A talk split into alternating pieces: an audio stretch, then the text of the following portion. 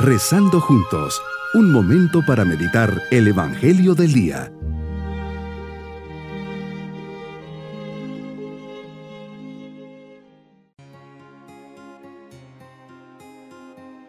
Les saludo en este día jueves de la cuarta semana de Cuaresma. Con nuestra mirada puesta en el Señor reflexionamos. La cruz de Cristo es una eterna paradoja, una vida tronchada brutalmente en su plena madurez, un hombre fracasado, desnudo y abandonado, que se apaga en los estertores de una lenta y horrible agonía. Todo en la cruz invita a hundirse en el abismo de la desesperación, y sin embargo es precisamente en la más densa y amarga oscuridad donde Cristo realiza el gesto más luminoso y rico de significado que un hombre pueda realizar, ofrecerse a sí mismo al Padre y a cada uno de nosotros en un acto perfecto de amor. Nadie tiene más amor que aquel que da la vida por sus amigos.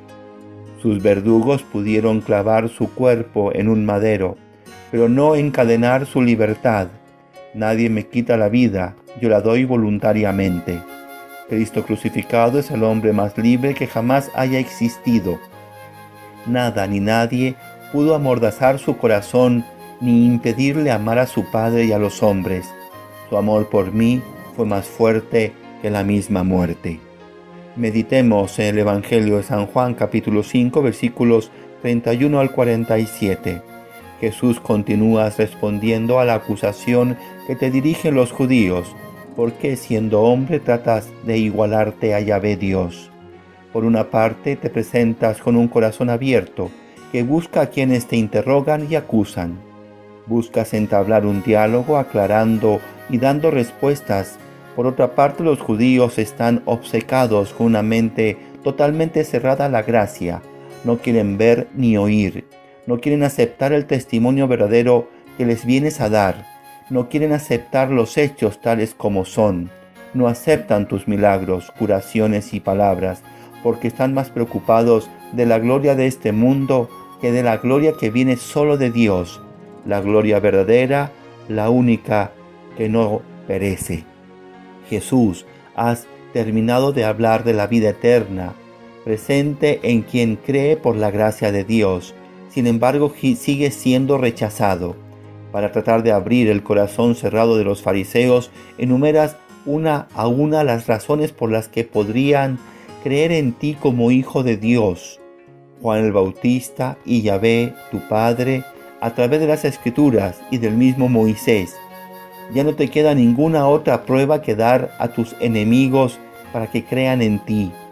Hay quien dice que si ve a Dios cara a cara te aceptará, pero seguirte, aceptarte, no consiste y no puede estar basado en experiencias extraordinarias, sino en la confianza de fe y de amor que tenemos que tener en ti, incluso sin haberte visto. Señor, imploro tu gracia, tu ayuda divina para poder dar testimonio con mi propia vida de que tú eres Dios y por eso mereces que te siga hasta la muerte y durante toda la eternidad.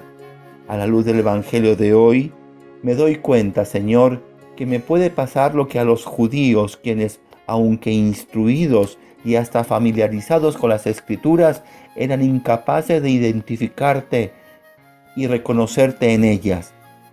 Quizás yo, que soy estudioso de la Biblia, conozco bien el Evangelio y estoy informado, pienso que por ello te conozco bien, Señor, pero hoy me percato de que no he aún llegado a hacer un profundo acto de fe en ti.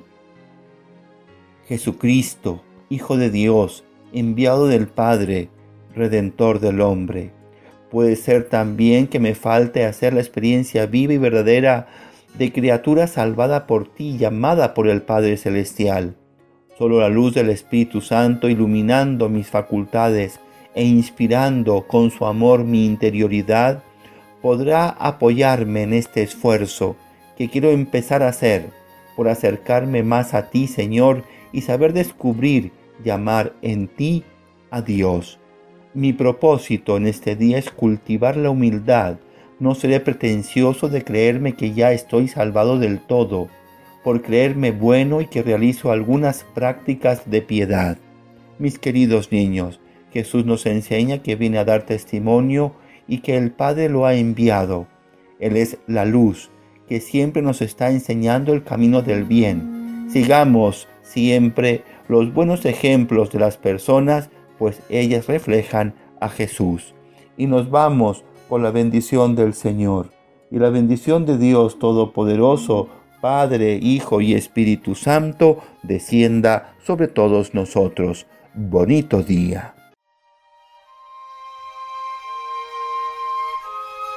Hemos rezado junto con el Padre Denis Doren, Legionario de Cristo.